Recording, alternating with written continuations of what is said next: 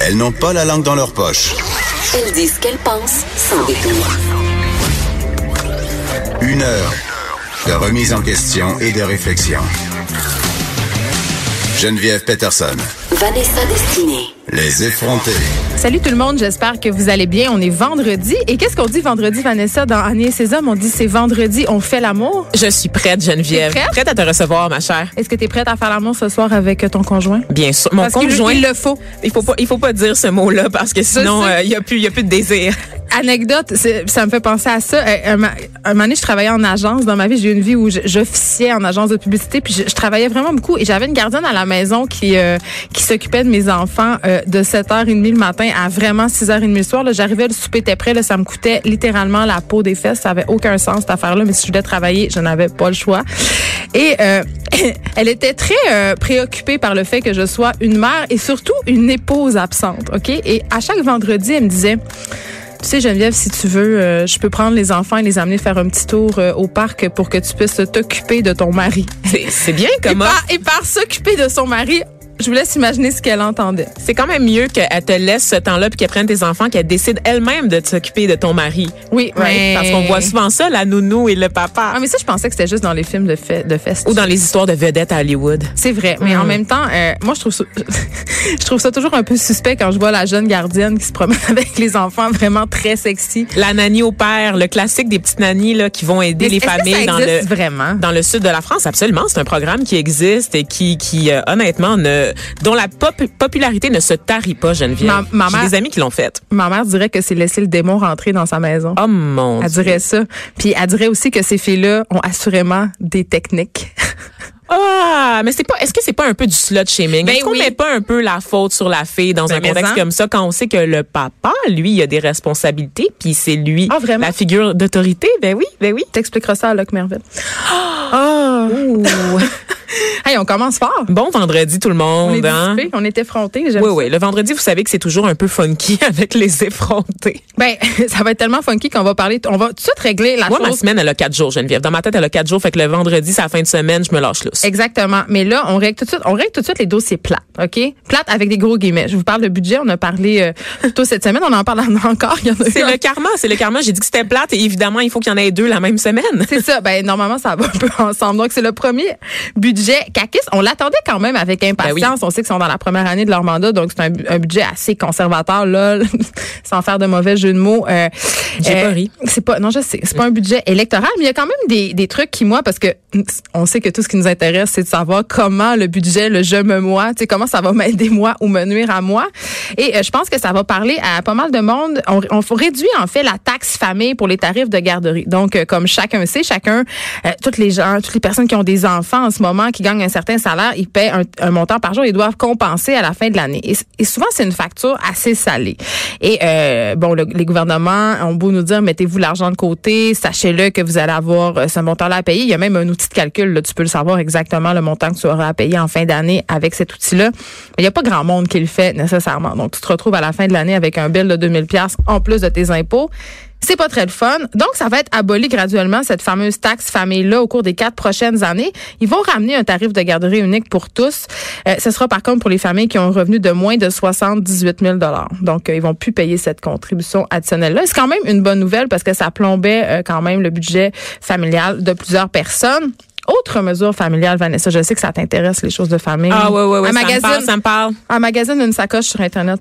Absolument. Je magasine tout ce que je peux m'offrir parce que j'ai pas d'enfant. Exact. Ça, c'est vrai. Tu peux tellement t'offrir plus Je de choses. Je suis Ben, t'es plus riche que moi, ça, c'est clair. Ben oui.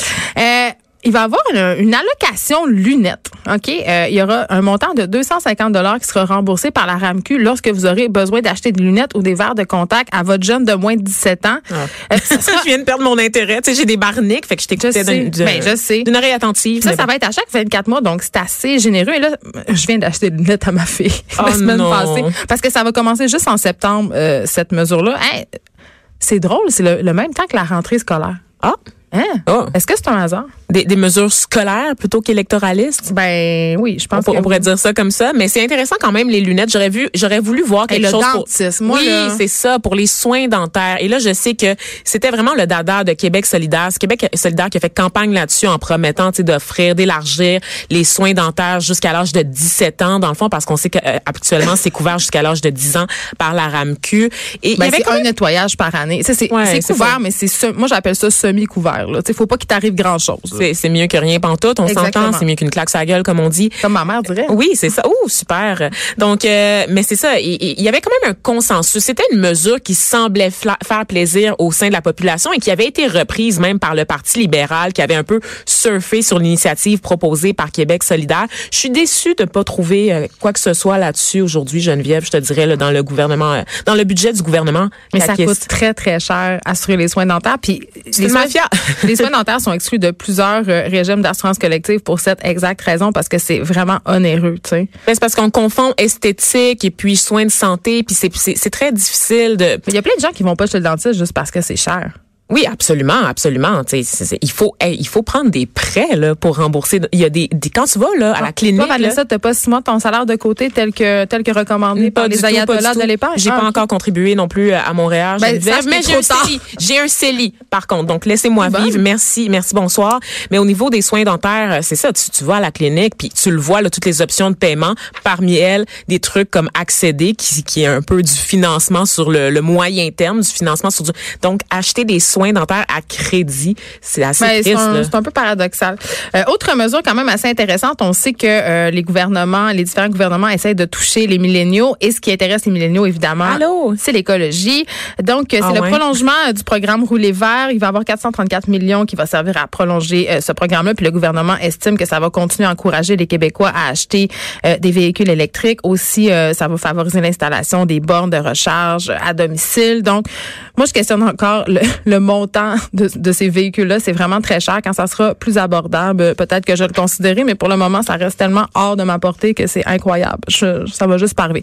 Donc, un budget dépensier et des engagements incomplets sera, sera mon, mon, et mon par- mot de la fin sur ce budget. Oh, et moi, je veux juste terminer parce que oui, tu as dit le mot dépensier. Et moi, quand je vois là, quelque chose comme 15 milliards de dollars pour les infrastructures, Geneviève, et les projets visés par cette hausse là au niveau des Est-ce qu'ils infrastructures. vont construire des classes? Ben c'est non, c'est les maudites maternelles 4 ans. Ben oui. L'ouverture de maisons des aînés, ça on salue ça, ça on aime ça, et la construction d'un troisième lien à Québec. Donc Ah, Jonathan trois- Trudeau va tout être contre. Je sais pas Ben- s'il va pouvoir encore faire son, son émission parce qu'il va y manquer beaucoup de sujets. Vous êtes amis, on le rappelle. Je l'adore. Mais sur les trois choses que je viens de nommer, Geneviève, il y, y en a au moins deux qui ne font pas consensus auprès de la population, qui sont impopulaires et qui sont dénoncées par les experts du milieu. Le troisième lien, notamment, qui tout le monde dit là, que ça va pas désengorger, là, ça va créer un autre problème au niveau du trafic à Québec. Même chose pour les maternelles 4 ans, ça serait le fun qu'on se concentre d'abord sur la réparation des écoles qui existent déjà et qu'on achète, qu'on arrête d'acheter des campers pour nos étudiants et nos élèves à l'extérieur des écoles. c'est cette semaine qu'on parlait qu'à Laval, il allait littéralement installer des maisons Bonneville dans les cours d'école Ben pour oui. pouvoir combler les besoins. Cet argent-là, vous, ça vous tente pas un peu de le réinvestir dans le salaire des professeurs, de revoir les conditions Ah, les, salariales? les- les professeurs gagnent déjà vraiment trop cher. Ah oui, hein, c'est Pourquoi ça. Ben oui, ben, ben, ben, ben, ben oui. oui je c'est pense pour que ça qu'il en manque 40 dans certaines commissions scolaires. Je pense que les éducatrices en garderie devraient leur verser une partie de leur salaire parce Oui. qu'elles gagnent vraiment trop cher, ces femmes-là. Absolument. Saisissez l'ironie de ma remarque. On se parle euh, de Lise Vanet. qui est littéralement euh, Lise Vanet, c'est cette femme dont la sœur est décédée euh, en juin 2016 euh, des suites d'une attaque de pitbull. Et depuis ce temps-là, elle en fait son cheval de bataille. Elle mène une véritable croisade dans le but d'interdire les pitbulls la grandeur du Québec. Là. Tu sais, je veux dire, c'est pas les encadrer, c'est carrément les bannir. Et là, elle sort un livre. Oui, parce que Madame Lise Vadnet était déçue du temps d'écoute qu'elle avait lorsqu'elle accordait des entrevues dans les médias. Elle trouvait qu'elle avait pas assez le temps d'exposer son point. Pourtant, j'ai l'impression qu'on a tous compris qu'est-ce qu'elle veut. Donc, c'est-à-dire l'interdiction des pitbulls, empêcher leur reproduction sur leur le territoire. Et elle a décidé, c'est ça, d'écrire un livre pour pouvoir rassembler ses arguments Oui, et en là- faveur de l'interdiction. Et là, le livre, euh, on l'a pas lu, il faut le préciser, là, on l'a pas lu et on aimerait bien le recevoir Ça s'appelle Attention, chien dangereux. Ce sera en librairie le 27 mars. Et là, Lise Vanet, euh, qui, qui milite, elle s'est même présentée euh, à l'audience qui a eu lieu cette semaine euh, concernant ce fameux chien pitbull qui a attaqué six personnes et dont Maître Anne-France Goldwater tente de faire empêcher l'euthanasie. Oui, ça, c'est une autre histoire de Oui, pitbull. c'est ça. hein, Donc, elle s'implique beaucoup. Dès qu'il y a un truc de pitbull, euh, dès qu'il y a des euh, euh, ça- que ça défraie la manchette, on entend parler de Lise Vanessa présente aux audiences. Elle est très impliquée, mais ça frise la propagande son affaire. Et Parce là, qu'elle n'a pas d'expertise. Ben, c'est a- une victime éplorée. C'est une sœur éplorée. C'est quelqu'un qui ouais, est en pas deuil. objective, c'est ça. Elle est pas objective et elle n'a pas d'expertise. Il y a des rapports scientifiques. Moi, là, j'ai l'impression que son livre, je rappelle, je ne l'ai pas lu, mais j'ai l'impression que c'est un ramassis de billets de confirmation. Vous savez, là, quand on trouve des études, là, qui nous confirment, qui nous confortent dans les idées qu'on a préconçues sur un sujet, je suis pas sûre qu'elle dit que c'est un livre qui s'adresse à tout le monde, aux pro-pitbull, aux anti-pitbull, mais moi, j'ai l'impression vraiment que les, que les pros, euh, les, les pro-pitbull vont pas y trouver leur compte. J'ai l'impression Ben- qu'on a l'équivalent de Pierre-Hugues Boisvenu, mais dans la cause des pitbulls. Donc, ce, il faut député, euh, ce sénateur, en fait, conservateur, là, qui, qui part en croisade. Oui, qui avait perdu sa fille euh, des suites d'un enlèvement, d'un assassinat. Mais tu sais, il faut la comprendre, Madame Vanette. Tu sais, c'est très émotif. Elle a envie de s'impliquer. Je pense qu'elle a envie peut-être aussi, là, je spécule, de donner un sens au drame qui s'est déroulé dans sa famille. Et à sa vie. Mais quand je lis des choses comme euh, ce livre a pour but d'informer et de dénoncer la désinformation, ça me fait un peu sourcier parce que on sait qu'il y a beaucoup de désinformation qui circule sur les pitbulls. Et là, attention, je ne suis pas une pro vraiment pas. Là, c'est pas mes chiens favoris. Par contre, euh, je trouve ça dommageable qu'il y ait autant de préjugés qui circulent sur cette race-là et qu'on fasse un petit peu un qu'on qu'on qu'on encourage cette espèce de climat de peur, de suspicion quant à ces chiens-là. Euh, c'est pas un chien anodin, le pitbull, c'est clair. Là, c'est un chien qui, qui a été élevé. On sait que chaque race de chien euh, qui a été créée par l'homme a été créée dans un but. Hein. Il y a des chiens de travail, il y a des chiens de compagnie, il y a des chiens de chasse. Je veux dire, il y a, il y a- des groupes de chiens, tu sais. Et les chiens de pitbull, ben, c'est des chiens de travail, mais qui ont beaucoup été utilisés comme ratiers au début euh, et aussi comme chiens de combat, malheureusement. Et à cause de cette image-là, euh, ben ils sont souvent adoptés par des personnes euh, qui ont des dessins plus ou moins honnêtes, c'est-à-dire qui désirent s'en servir comme une arme, comme objet de dissuasion. Donc euh, ça encourage les gens qui ont qui ont pas beaucoup de de valeur si on veut d'élevage éthique à reproduire ces chiens-là pour l'argent dans des conditions absolument euh, dégueulasses, à pas les sociabiliser. Donc on se retrouve avec des chiens qui sont qui arrivent sur le marché en guillemets de l'adoption avec des troubles de comportement. Euh, on, on va élever ensemble des chiens, on va croiser des chiens qui, ont, qui sont agressifs, tu sais tout ça. Donc le pitbull est un peu victime de son image malheureusement et c'est clair. Et c'est le nouveau, euh, tu sais, c'est le nouveau Doberman, c'est le nouveau. Rottweiler. Il y a tout Rottweiler, des- berger oui, allemand, Il y a tout le temps eu des races de chiens problématiques. Et Ouais. là, c'est les pitbulls qui sont à la mode. C'est pas mon chien préféré, ma race non plus préférée, Geneviève. Mais la science est claire. C'est très, très difficile d'établir qu'un chien est pur à 100 Ben oui. Les attaques, là, les animaux là, qui ont attaqué dans le deux cas, que ce soit à Montréal-Nord ou Christiane Vadnais, la sœur de Madame Vadnais, ça n'a jamais été prouvé que c'était à 100, pir- à 100% des pitbulls. Ce sont des mélanges de races Mais de le chiens. problème avec ça, euh, c'est que peu importe que ça soit un peu race ou pas, peu importe que ça soit un pitbull ou pas, c'est que ce sont des chiens qui sont mis entre mauvaises mains. Et là, j'ai envie de vous parler de statistiques. Statistiquement, le chien qui mord le plus au Canada, c'est le Labrador. Et la raison est simple, c'est parce que le Labrador est une race de chien excessivement populaire. Donc, elle est possédée par plusieurs familles, donc statistiquement, c'est normal que l'indice de morsure augmente. Après ça, il faut dire que quand une race de chien devient populaire, ben les gens qui font de leur métier la reproduction des chiens, mais qui ont pour but le profit seulement et pas euh, l'élévation de la race, ben ils vont reproduire n'importe quel tempérament, dans n'importe quelle condition. Je répète, là, la sociabilisation, c'est une des choses les plus importantes. Quand on adopte un chien, il faut qu'il vienne d'une bonne place, il faut qu'il ait vu des affaires, il faut, tu sais, ça fait partie du problème. Mais moi, j'aurais envie de dire, par contre, que quand on possède un gros chien, on a une responsabilité, que ce soit un pitbull ou pas. Moi, je- je rêverais qu'on exige un permis pour posséder un chien. C'est-à-dire que quand tu veux acheter un chien, tu dois suivre un cours, tu dois pa- passer ton certificat de bon citoyen, can- de bon citoyen canin parce que tu une bête de 120 livres entre les mains qui vit en société. Tu on demande à des gens de passer un permis de conduire pour les mêmes raisons. Un chien, c'est dangereux. Pas c'est dangereux, mais c'est une arme. Ça peut potentiellement être dangereux. Ça peut potentiellement être une arme. Et si on exigeait des gens euh, de s'informer, de passer un cours, euh, de comprendre comment ça fonctionne, justement, le comportement, le dressage, les méthodes, ben on en aurait moins de morsures. Puis ça découragerait aussi les gens parce qu'il faudrait payer. Puis quand faut payer, mais ça décourage les gens souvent euh, qui ont pas d'argent pour ça, puis qui veulent adopter un chien pour les mauvaises raisons. Puis pour vrai, ça, je pense que ça aurait vraiment un effet positif. Voilà. J'y pense, j'y pense, Geneviève. Je pense que c'est peut-être un peu excessif comme mesure. Je me, je, je sais pas si ça peut être applicable à tous les propriétaires de chiens. Ben, à- aux chiens de type dangereux, entre guillemets, tu sais, les, les, les chiens dits de combat, le Rottweiler, Oui, mais euh, à chaque Pitbull. année, on entend l'histoire d'un husky qui mange la face d'un bébé Geneviève. Est-ce Ben. que ça rentre dans une catégorie de chiens dangereux Mais ou c'est un chien? Tous les chiens ont un comportement imprévisible. C'est là- là que ta méconnaissance animaux. des chiens parle, Ah, bon, bon, bon. Moi, je me fie à l'actualité. Je me fie à ces cas de husky qui mangent des faces de bébés. Ça arrive Je une fois par année. je vais t'expliquer pourquoi les huskies mangent la face des bébés. je vais te le dire, c'est pourquoi. Un husky, c'est un chien de travail qui a besoin de courir 50 km par jour. Un husky, dans un 3,5 à Pointe-Saint-Charles, ça ne fonctionne pas. OK?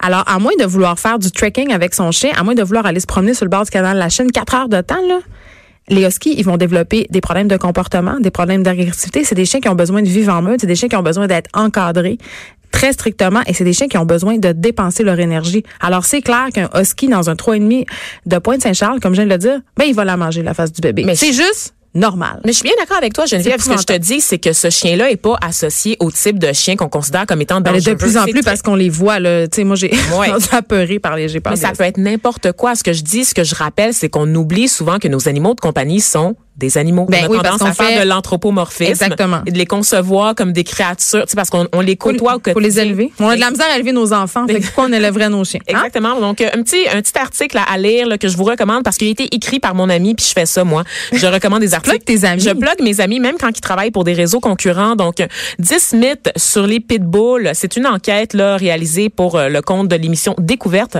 par mon ami euh, scientifique Bouchra Ouatik. Allez voir ça, googlez ça, 10 mythes sur les pitbulls, vous allez tomber en bas de votre chaise. Vanessa, tu sais, on rate toujours les journées de toutes, là, parce qu'il y a une journée de toutes à chaque jour. Et là, euh, j'avais envie de te parler aujourd'hui de la journée mondiale de la poésie. Ouh. Et là, je sais que vous allez rire parce que vous allez me dire, bon, à quoi ça sert la poésie? Ben, ça sert à rien. Attends, je vais sortir ma harpe. Non, mais ça sert à rien, OK? Ça sert absolument à rien. Et c'est ça qui est beau.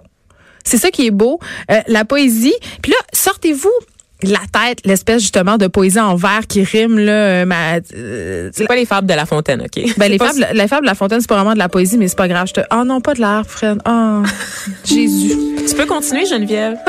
Mais la poésie moderne, c'est vraiment bon. Pour vrai, c'est une poésie narrative. Et là, je vais pas m'étendre sur le sujet, mais j'ai envie de vous faire découvrir des poètes euh, que j'aime beaucoup, euh, qui euh, font Des poètes d'ici. des- oui, ben des poètes de Montréal Ah, et de et d'ailleurs en région, des poétesses aussi beaucoup qui euh, font de la poésie que j'appelle street un peu, c'est-à-dire avec un, un langage euh, très populaire, euh, qui utilise des expressions courantes, qui parlent de Walmart dans leurs poèmes, euh, qui parlent de Rihanna. Tu sais, c'est pas genre euh, des affaires romantico sur le bord du lac. là. Sortez-vous ça de la tête. Pour vrai, allez découvrir ça. C'est ce qui est le fun avec la poésie, c'est que t'as pas besoin de temps pour en lire. T'as pas besoin de temps parce que tu peux juste garocher ça sur la bolle de toilette pour en lire un une fois de temps en temps ou tu peux le mettre aussi ailleurs si ça tente parce que bon. Ouais. Mais voilà. À Donc la je- place de lire un archi, lisez donc de la poésie. là. pour vrai, OK. Fait découvrez, pour vrai, là, allez vous acheter un recueil de Marjolaine Beauchamp. Juste le titre, Fourrer le feu.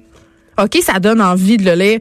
Erika Soucy, euh, qui écrit le formidable roman Les Murailles, qui écrit aussi euh, euh, pour la télévision, qui est une dramaturge incroyable. Elle écrit pour la télé avec Fabien Cloutier, entre autres. Elle écrit un recueil qui s'appelle Priscilla en hologramme. Allez lire ça.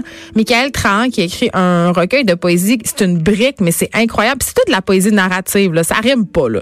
La raison des fleurs est le titre de son livre. Et Audrey Hébert, qui écrit un, un recueil qui s'appelle Hush la Girls. Tu sais, Ouh. fait que c'est quand même assez edgy. Et une autre qui est edgy et qui est poète, puis certaines personnes le savent peut-être pas, c'est Catherine Dorion. Oui. Et là, elle a lu euh, cette semaine à l'Assemblée nationale, je pense, un extrait d'un de ses textes. On peut l'entendre?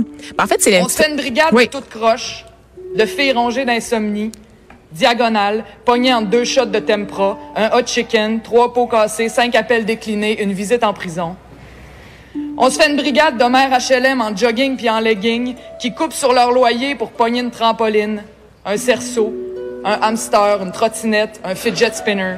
En fait, c'était un extrait de Marjolaine Beauchamp. Ah, Donc, oui. il n'y a pas juste toi qui es fan, Geneviève, il y a moi maintenant, et il y a aussi Catherine Dorion. Elle a récité ce, ce poème, en fait, ce texte-là, à l'Assemblée nationale il y a quelques jours pour souligner la Journée mondiale de la francophonie. Donc, vous voyez que tout est dans tout. L'amour des mots, ça passe par la francophonie, ça passe par la valorisation de nos artistes d'ici. Et c'est dommage parce que souvent, quand je pense au parcours scolaire, au parcours académique, quand on nous parle de poésie, on met beaucoup l'accent sur les grands auteurs. Je pense qu'on peut arrêter fait- la. Je La serais harpe, faut ça qu'on l'arrête. Oh, je, je serais prête aussi. Ça me rend plus agressive que je pensais finalement. Je pensais que ça allait me détendre, mais je suis encore Non. plus craquée que quand on a commencé l'émission. Marjolaine Beauchamp, qu'on a eu à ce micro pour nous parler justement de sa croisade qu'elle mène parce que son fils est TDAH et elle avait des problèmes avec l'école. Donc, les, les poètes, c'est pas juste des gens justement avec des harpes et des bérets qui se promènent en faisant rien. là. C'est pas juste Absolument ça. pas. Puis c'est très, très varié. Tu as parlé euh, de tes poètes que t'aimes un peu, tes, tes, tes badass girls. Moi, Ouais. j'aimerais te parler aussi de Elkana Talbi qui a écrit Moi, figuier sous la neige, de Natacha Canapé-Fontaine Ah oui. également, qui est une super poétesse, et de Joséphine Bacon qui a récemment re- remporté un prix là, pour euh, son, son livre Washat. Donc, si vous voulez aussi découvrir des inspirations de la poésie qui parle du territoire, de la- l'amour des grands espaces, qui vous font aussi voyager tout en étant des voix d'ici, et allez lire, allez les découvrir, parlez à vos libraires lorsque vous sortez. La poésie, c'est beaucoup plus accessible que l'on pense. Vraiment, là. De 9 à 10. Les effrontés.